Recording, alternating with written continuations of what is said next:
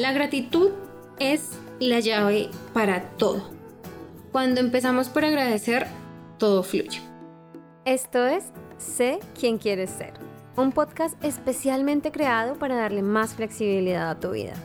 Yo soy tu host, Ángela Sarmiento, coach de vida, de negocios, experta en EFT tapping, conexiones con el universo, manifestar sueños y una obsesionada por conocer el mundo. Acompáñame a cuestionar la vida y elegir lo que quieres para ti. Bienvenida. Buenos días, ¿cómo estás? Buenas tardes, en el momento en que sea que me estés escuchando, espero que estés teniendo un muy, muy, muy bonito día y que estés listo, lista para una nueva semana llena de más y más consejos. Yo estoy grabando este episodio un poquito antes porque para el momento en que tú lo escuches yo voy a estar en París celebrando mi cumpleaños y me da mucha, mucha, mucha emoción pero no quería dejarte como sin el episodio. Sé que la vez pasada cuando, bueno, sé que en, anteriores veces como que lo hago después, pero dije, no, esta vez quiero darte este episodio y después te cuento de la experiencia en París. Este capítulo también quiero, lo, lo quise hacer porque los últimos días de esta semana, del 20 de abril, del, del 18 de abril, he estado publicando contenido con ustedes durante todo el tiempo de Semana Santa, de Pascua, lo que sea, como se llame en tu, en tu país o en tus creencias. Eh, estuve compartiendo contenido con ustedes, sobre todo donde hablaba un montón de las costumbres o de las tradiciones o de las pequeñas cosas que hacemos con Daniel. Daniel es mi esposo para mantener la relación de pareja como saludable, estable, como centrada y, y bien. o sea, como que más allá de que sea la super relación, la mega relación y que sea pleno y lleno de romance y así increíble todo el tiempo. Más allá de eso, porque eso suena muy bonito en el papel, suena muy bonito, la realidad es que todos somos humanos. Entonces, cuando les iba compartiendo este tipo de cosas, muchos de ustedes me preguntaban que cómo lo hacía, que por qué, que cada cuánto, que cómo funcionaba, que si me ayudaba, que si no. Y recibí varias preguntas a lo largo de estos días y esta semana que dije, ok, mejor les hago un podcast para aclararlo. Entonces, vamos a empezar. Antes de empezar con el tema, voy a sacar una carta para esta semana. Como les dije la semana pasada, vamos a empezar a, a sacar cartas para esta comunidad. Así que en el momento en que lo escuches, puedes en este momento cerrar tus ojos. Puedes visualizar la pregunta que tienes o pídele guía a las cartas, pide encontrar el mensaje que necesitas en este momento. Y la carta de hoy es un nuevo comienzo está llegando en la luna nueva. Para los que no saben, yo utilizo un deck de oráculo de cartas de la luna y es la luna nueva, que es una carta que es supremamente positiva, supremamente positiva y nos dice como sí. La respuesta a tu pregunta es sí, si pregunta si hiciste una pregunta de sí o no. Y si hiciste una pregunta más de guía, lo que te dice esta carta es que debes empezar a enfocarte en los nuevos comienzos. Tienes que abrir tu mente a ver cómo puedes darle la bienvenida a cosas nuevas, a momentos nuevos, a personas nuevas. Un nuevo inicio viene a tu vida. Eh, esta carta seguramente también sale un poquito con mi energía en la que estoy en este momento por mi cumpleaños, pero la saqué pensando en ustedes. Entonces, ya entrando en materia a nuestro tema de hoy. ¿Qué hace una pareja fuerte? ¿Qué hace que una pareja sea estable? Primero que todo, los hábitos, las costumbres. Igual que a nosotros, nosotros como seres humanos estamos construidos por nuestras creencias, nuestros valores y nuestra identidad. Las creencias y los valores los hemos hablado un montón durante el podcast y la identidad, no mucho, pero ahí viene. La identidad de qué? De nuestra relación y de nosotros mismos está compuesta de nuestros hábitos. Nuestros hábitos nos hacen quienes somos. Y esto a veces es como, no es verdad, yo soy de cierta forma y por eso hago, tomo o tengo ciertos hábitos, pero no. Los hábitos son cosas que adquirimos inconscientemente cuando somos pequeños no todos, obviamente, o son cosas que sí, ojalá seas tú, pero los hábitos pueden ser también cosas que elegimos conscientemente, que utilizamos conscientemente y que nos comprometemos a ellos, ¿no? Esos hábitos son los que forman nuestra identidad. Entonces, cómo una relación de pareja es fuerte o cómo se define si la relación de pareja es lo que queremos que sea o nos contribuye o va para adelante o se queda quieta o lo que sea por los hábitos de la pareja. Ejemplo, cuando tenemos hábitos destructivos, ojo que acá no vamos a utilizar los conceptos de relaciones tóxicas, en este mundo no existe, en este podcast no existe, cuando tenemos hábitos destructivos, entonces lo que pasa es que nuestra relación se vuelve por ende destructiva. Ojo, yo a ustedes siempre les hablo y siempre les explico que todo lo que pasa en el mundo es un hecho y como nosotros lo interpretamos es exactamente eso, una interpretación y es nuestra visión. Entonces, cuando yo digo hábitos destructivos, depende de cada quien. No necesariamente los que yo voy a dar de ejemplo en este momento aplican para ti, aplican para tu relación. Los, tú los encuentras destructivos o no los encuentras destructivos. Esto es solamente una guía para que ustedes tengan como ese mapa de entender un poco mejor las relaciones, sus relaciones particulares y sobre todo les cuento mucho desde mi experiencia con mi relación de pareja. Entonces, hábitos destructivos pueden ser decir mentiras, estar acostumbrados a decírselo uno a otro mentiras, porque pasa mucho que uno, una de las dos personas de la relación puede que tienda a decir más mentiras que el otro, pero en algún punto cuando se vuelve una dinámica y un hábito de la relación, ahí es cuando tenemos problemas, porque por un lado me estoy quejando de que mi pareja me miente y por el otro lado también le estoy diciendo mentiras para ponerlo celoso, para contrarrestar lo que él dijo o él hace, etcétera, etcétera. Esa no es una dinámica, en mi opinión y en mi consejo, saludable para la relación. ¿Qué otro hábito no es saludable? Gritarse, o es un hábito destructivo que nos gritamos cuando tenemos una pelea. Ignorarnos es un hábito destructivo digamos, he visto mucho que hay una pelea, una discusión en la pareja y la manera de protección, por así decirlo, de, de uno de ustedes o de ambos es ignorar al otro. Ya no te escucho, ya no te miro, no te contesto, no te respondo y eso es súper destructivo, sin importar lo que lo haya detonado. Porque eso lo único que hace es crear más espacio entre los dos. Hábitos destructivos también puede ser hacer promesas que no cumples. O comprometerte a hacer algo, puede ser tan básico como algo de la casa, eh, llevar a los niños a algún lugar, hablar con un pariente difícil, un compromiso y cuando el otro no lo cumple y cuando se vuelve costumbre, cuando se vuelve un hábito y funcionamos en esa dinámica donde uno le dice al otro, sí, sí, yo me encargo, sí, sí, yo me encargo, sí, sí, yo me encargo y nunca realmente lo hace, esos son hábitos destructivos. Ahora, esos hábitos son destructivos, ¿por qué? Por lo que les dije hace poquito. Crean más espacio entre la pareja. En lugar de acercarte al otro, en lugar de hacerte sentir más cerca, lo que hace es alejarte, alejarte, alejarte, alejarte y te hace sentir que no te estás identificando con el otro. En mi caso particular, ¿cuáles eran los hábitos destructivos que tenía con mi esposo? Que tenía, sí, aunque tengo una relación si tú estás en un caso donde dices, Dios mío, tengo muchos hábitos destructivos con mi pareja, debería terminar, irme de la relación y buscar a alguien mejor. No, porque en ese momento que tú me dices, tengo hábitos destructivos en mi relación, tú eres parte de esos hábitos. Y a menos de que tú cambies tus hábitos, por más de que vayas y consigas a otras parejas, vas a llegar a los mismos problemas. Y seguramente si eres una persona que ha pasado por varias relaciones de pareja, digamos varias relaciones largas o serias o lo que sea, y puede y es muy probable que siempre termines teniendo los mismos problemas en las relaciones. Ahí es cuando tú, hay muchas personas que dicen, ¿soy yo? ¿O es que siempre encuentro a los peores o a las peores?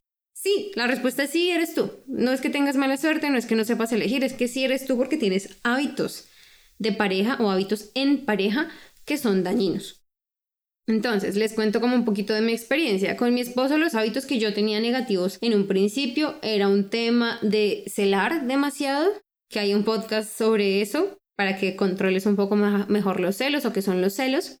Yo celaba demasiado, era muy controladora, controladora en el sentido en que quería saber lo que pasaba, quería saber lo que estaba pensando, quería saber cómo, quería saber cuándo, quería saber por qué.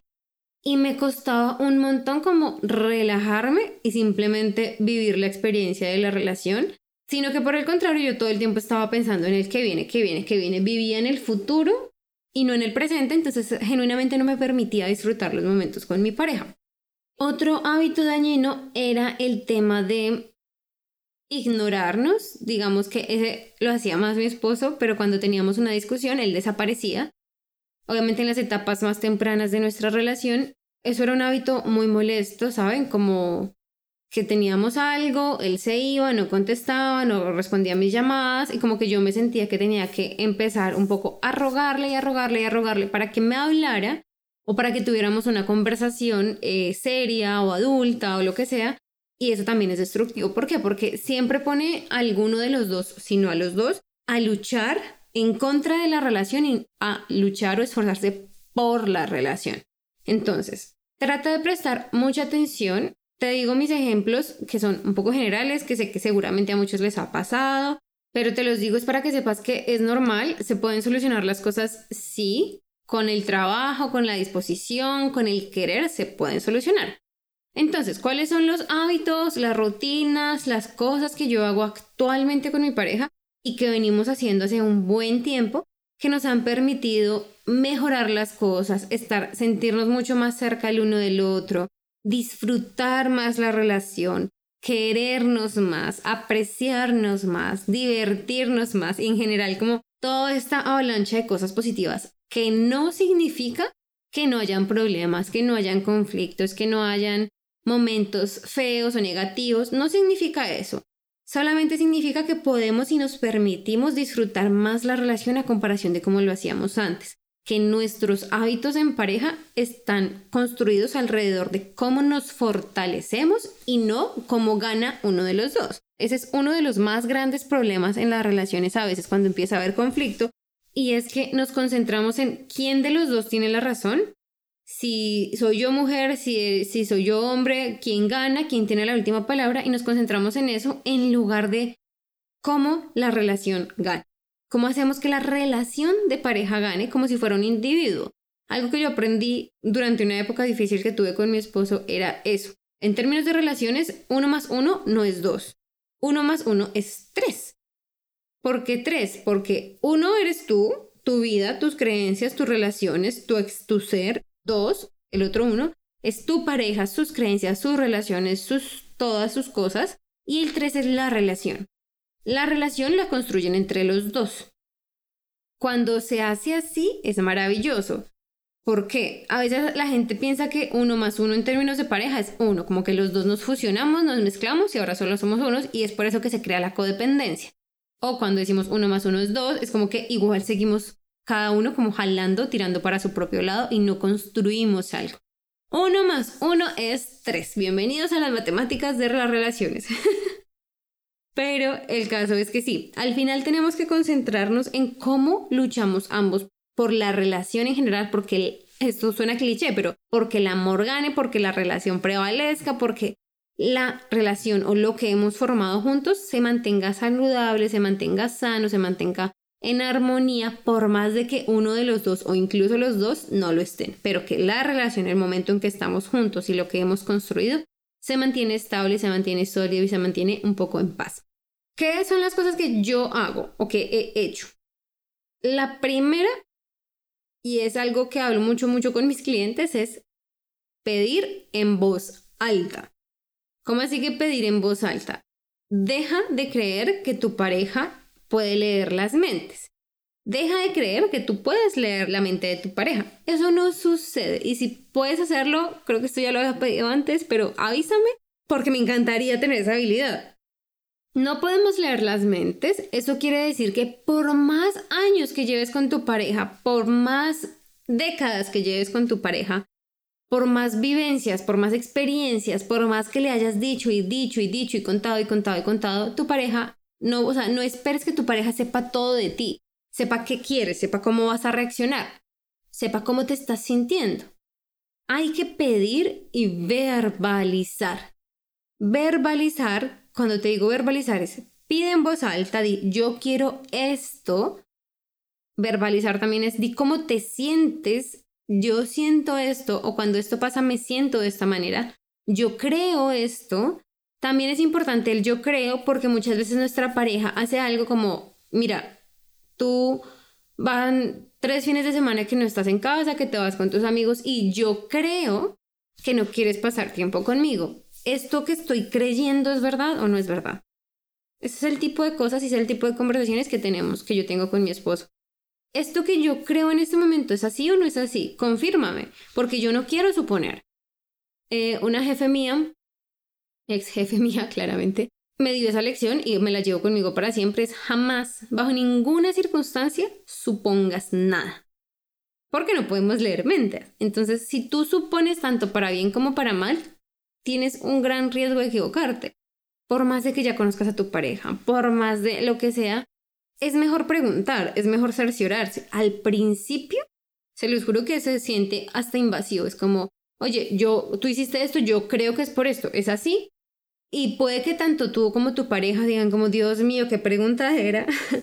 Pero con el tiempo va a ser mucho más fluido, va a ser mucho más fácil. Porque en el momento en que nosotros interpretamos, asumimos las cosas que piensa el otro, la intención del otro, lo que el otro va a hacer, si nosotros hacemos X o Y, es cuando empezamos a perder el control de la relación, es cuando empezamos a perder el control de la armonía porque tenemos expectativas que a veces no se cumplen o porque creemos y tendemos a creer lo peor del otro. Esas dos cosas son en serio terribles, son grandes, grandes errores, pero bueno, te lo dejo para que lo revises en paz, en tranquilidad en tu relación. La segunda cosa que hacemos con mi esposo es la gratitud y esto se los digo en mis historias en Instagram todo el tiempo todo el tiempo. Y nunca me voy a cansar de decírselos, creo que acá en el podcast también se los he dicho bastante, pero la gratitud es la llave para todo. Cuando empezamos por agradecer, todo fluye. Entonces, un poco hablando de rutinas, ¿qué hacemos mi esposo y yo? Nosotros nos sentamos o hacemos todo lo posible por sentarnos una vez a la semana. Normalmente es el domingo porque está, tenemos más tiempo, el día va más suave, como que tenemos como un día de relax o de salir a caminar o de organizar la casa, como cosas que no requieren mucha, como mucho compromiso de tiempo y tenemos como tiempo para hablar. Y lo que hacemos es que empezamos nuestra conversación contándonos cómo estuvo nuestra semana, como los highlights de la semana. Sí vivimos juntos, pero lo hacemos igual, porque hay cosas que a nosotros como seres humanos nos quedan, ¿saben? Como es que esta semana me sentí súper mal por esto y no sé, quiero compartírtelo. No es porque me quiera quejar contigo, no es porque quiera echarte algo en cara, no. Me pasó esto en el trabajo, me sigo sintiendo mal y lo saco y se lo cuento a mi pareja y tengo ese apoyo ahí y viceversa. Lo segundo que hacemos en esos encuentros es darnos las gracias. Darnos las gracias por lo que sea que el otro hizo durante la semana de lo que nos sentimos agradecidos. Yo le agradezco a Daniel un montón porque Daniel es el encargado de hacer los desayunos y las cenas en la casa. A mí me gusta cocinar, pero me gusta cocinar como cosas elaboradas y los desayunos y las cenas normalmente son cosas un poquito más rápidas, entonces él lo hace y casi siempre, no, siempre le agradezco por eso, porque para mí es como, ¡puf! ¡Qué alivio! Agradecer por las cosas que el otro hizo por ti esta semana. Puede ser tan simple como que te prestó el auto, puede ser tan simple como que organizó la casa sin que lo pidieras, puede ser simple como que te compró flores. Digamos, esta semana pasada me pasó eso, Daniel me trajo flores y fue increíble. Son pequeñas cosas que te alegraron y que agradeces de tu pareja viceversa, ambos tienen que hacer esto. Y bueno, no tienen, es lo que yo hago. Y por último, eh, cerramos con ¿qué me hubiera gustado que hubiera sido diferente? No es que puedes hacer mejor, no es esto hiciste mal, no se trata de eso, sino ¿qué me hubiera gustado que hubiera sido diferente? ¿Puede estar basado en lo que el otro hizo, dejó de hacer, etcétera? Sí, somos humanos, somos pareja, queremos un poco tener el control del otro, no está bien, pero así funcionamos sí puede ser así, pero desde un lugar como esto me hubiera gustado que hubiera sido diferente por esta razón y así podría ser diferente. Con amor, porque muchas veces nos enfrascamos en que las cosas no salen como nosotros queremos, entonces automáticamente el otro es un imbécil, el otro no sabe hacer nada y creamos conflicto y conflicto y conflicto y luego cuando hagas este ejercicio la idea no es que revivas el conflicto y digas es que pero es que te dije y es que tú no sé qué, no sé qué, no, se trata es, oye, ¿Cómo hubiera sido la mejor manera de que estuviera salido? ¿Cómo hubiera sido el mejor caso escenario para esto que ya sucedió? ¿Por qué la importancia de hacer esto? Y de hacerlo con un ítem, a menos de que hayan cosas genuinamente importantes, pero hacerlo solo con un ítem por semana, y es dar feedback constructivo a tu pareja, como, oye, la próxima vez me gustaría que me avisaras antes de que lleguen tus amigos a casa. Me gustaría estar como en un mood diferente y saber que voy a recibir gente. Estoy diciendo cualquier ejemplo, pero algo así concreto donde tú le puedas decir a tu pareja cómo quisieras que fueran las cosas diferentes, no qué hizo mal, porque está mal y es que ya te dije y otra vez como la lora y la cantaleta, ¿no? Bueno, ese fue un paso largo. Eso es lo que, lo que hacemos con Daniel. Compartimos tiempo afuera, salimos a caminar, hablamos de esto, nos sentamos en un parque, tomamos el sol. Hacemos como toda esta, esta rutina. Es súper, súper bueno. La siguiente cosa que puedes hacer para mejorar tu relación de pareja, como para tener una relación, unos hábitos más constructivos, es preguntarle al otro cómo se siente. Preguntarle al otro cómo se siente. O preguntarle al otro qué piensa de algo específico. Yo soy la primera en levantar la mano y que yo soy la persona... A mí me cuesta mucho porque yo todo el tiempo le pregunto a Daniel, ¿y qué piensas? ¿Y qué piensas? ¿Y qué piensas? Y no, no hagan eso. Hago mi mejor esfuerzo por no hacerlo tan seguido. Sino que cuando te propongo que hagas este ejercicio, me refiero a hacer check-in con el otro, tocar base, como, oye, no es pedir permiso, no es sentir que el, el otro me pertenece o que yo le pertenezco al otro y que ya no puedo hacer nada, sino tocar base de esas cosas que podrían afectar la relación o la estabilidad de la pareja el ejemplo que les di antes, como que lleva tres fines de semana sin estar en casa y sale con sus amigos, como, oye, quiero volver a salir este fin de semana, ¿para ti está bien? ¿O qué piensas o cómo te sientes si, si lo hago? No, mira, me parece una nota que te diviertas, pero sí me gustaría tener un poco de tiempo juntos o que me invites. Ah, no sabía que te gustaría ir, vamos. En vez de, si tú eres la persona que se queda, quedarte con la rabia, el rencor, etcétera, etcétera. Y si eres la persona que se va, después tener que sobrellevar o lidiar con la rabia y el rencor que se quedó acumulado en casa. Y eso para diferentes situaciones. No se trata de pedir permiso, no se trata de tratar a tu pareja con pinzas, no, se trata de tocar base de esto te molestaría o esto está bien, no quiero lastimarte. Si partimos de esa base que queremos construir una relación sana, no quiero lastimarte, quiero, me importa tu bienestar. Puede que no cambien mis planes, pero por lo menos sé y actúo con conciencia. Actúo sabiendo que esto seguramente te va a molestar y lo hago porque igual lo quiero hacer, pero tal vez te digo como, mira, esto es importante para mí y tú entiendes un poco mejor mi posición y la relación es un poco más armoniosa al respecto y no simplemente hacer por hacer y pasar por encima y pasar por encima. Hay otra cosa súper importante Em, que al principio yo era muy reacia, debo admitirlo, pero que fue parte de los votos de mi esposo cuando nos casamos. Y mucho antes, ya cuando nosotros empezamos a vivir juntos, era un tema que fue un hábito que él impuso así como a regañadientes y, y ahora estoy muy agradecida de que lo haya hecho. Y es un hábito que suena cliché, pero es no irse a acostar molesto. El no irse a acostar molesto suena muy bonito en el papel, pero como es en la práctica en el momento de llevarlo a cabo. Para nosotros es de esta manera. Nosotros todas las noches, sin falta, aunque estemos borrachos, aunque estemos de mal genio, aunque lo que sea, siempre nos damos un beso antes de dormir. O sea, ya en la cama con la cobija, ya acostaditos, un besito, un beso para dormir y un te amo, un buenas noches. Todas las veces. Eso al principio yo era como, ah, qué pereza. yo sé, pero eh, con el tiempo me he dado cuenta que ha sido un cambio drástico porque yo era el tipo de persona que me iba a dormir molesta, era el tipo de persona que me iba a dormir triste, que me iba a dormir con un montón de cosas en la cabeza y al final no podía dormir, Daniel estaba al lado mío roncando y nos levantábamos y yo seguía molesta y arruinábamos un, dos, tres días así. consecutivos. Eso lo que hizo fue que, obviamente, cuando nos damos un beso con nuestra pareja, nosotros sentimos si es auténtico o no. Si el otro está bien, si el otro, el otro cómo se siente, como que todas esas cosas se, se sienten en ese momento. Decirse esta mañana, darle un beso al otro, sincero, porque Daniel me molesta mucho porque sea sincero de que quieras dárselo al otro, ha sido un antes y un después. Ha permitido que Daniel se dé cuenta cuando yo me siento triste, que no tiene nada que, puede que no tenga nada que ver con la relación, pero no ha sido un buen día y me siento mal. Y me permite hablarlo cuando él ya me pregunta, dime qué pasa porque sé que no estás bien. Y me permite desahogarme, descansar, sentirme más cerca de él, confiar más. de verdad que los beneficios que ha tenido ese pequeño gesto de decirse hasta mañana y darse un beso antes de dormir son inexplicables. Eh, y por eso estoy muy agradecida y se los recomiendo muchísimo.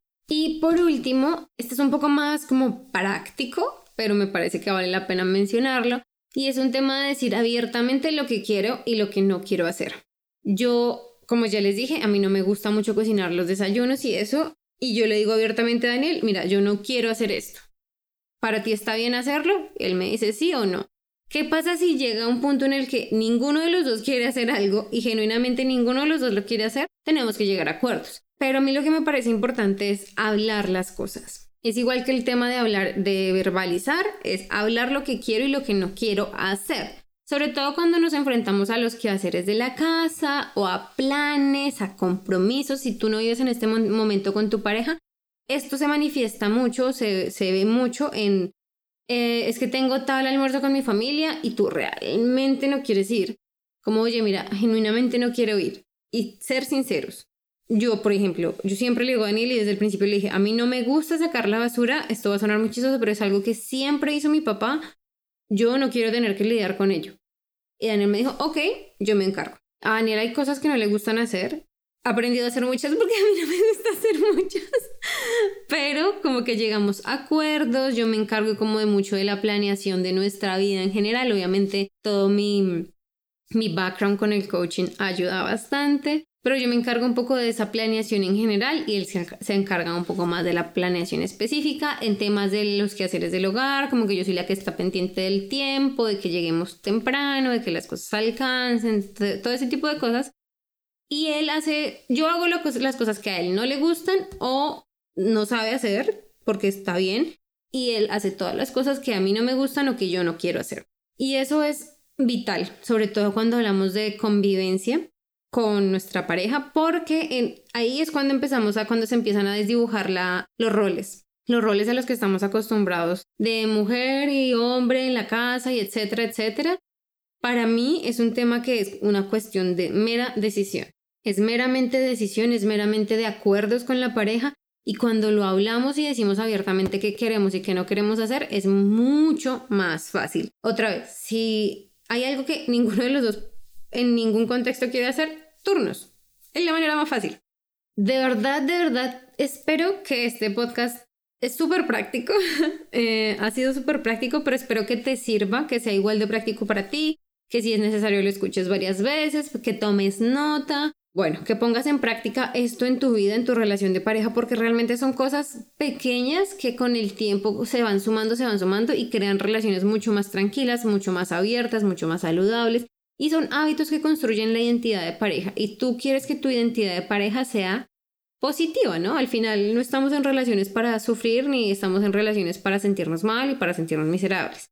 Todo lo que estamos hablando aquí son temas de hábitos, son temas de construcción de pareja, son temas de bienestar de pareja y todo esto también lo trabajamos en el coaching de parejas, que no sé si lo he mencionado en el podcast, pero también es algo que trabajo un montón con mis clientes Funciona que nos sentamos tú, tu pareja, y empezamos a hacer un plan para, ya sea para construir identidad de pareja, para construir relación, para avanzar hacia el futuro. Obviamente si hay problemas que resolver, nos sentamos a resolver, a perdonar, a reconstruir y hacer como todo este proceso divino que a mí me encanta, donde al final del camino salen parejas, una, sale una pareja totalmente nueva a la pareja que entró al proceso. Entonces, si ese es tu caso, no dudes en contactarme. Me encuentras en angelasarmiento.com o en Instagram en arroba salvaje humanidad. Me encuentras ahí para tanto trabajar en pareja como para trabajar individualmente. Estoy con los brazos abiertos. Hablamos la próxima semana. Chao, chao. Antes de que te vayas y si disfrutas el podcast y todo su contenido, no te olvides de seguirme en Instagram en arroba salvaje humanidad y en mi página web www.angelasarmiento.com para más contenidos, recursos gratuitos, masterclasses y más formas de trabajar y aprender conmigo. Allá te espero. Te quiero, gracias por estar aquí y recuerda, sé salvaje.